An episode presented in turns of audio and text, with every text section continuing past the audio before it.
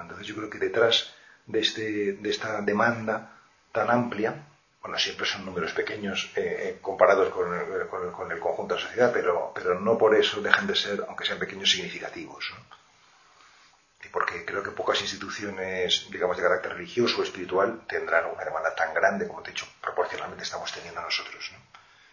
Eh, eso por una parte. Y luego yo también creo que además de este hambre de silencio, que para mí es muy evidente, eh, hay también un deseo de reconciliación con nuestra patria espiritual. Es decir, nosotros somos una generación eh, espiritualmente huérfana. ¿no? Eh, quizá porque eh, las instituciones espirituales o religiosas, fundamentalmente la Iglesia Católica en Occidente, pues no ha sabido o no hemos sabido presentar pues todos los recursos simbólicos, rituales, místicos, narrativos para alimento del alma. Y entonces pues la gente se ha ido desvinculando de, esta, de, esta, fuente de, tradición, de sabiduría, y entonces somos una generación eh, eh, huérfana.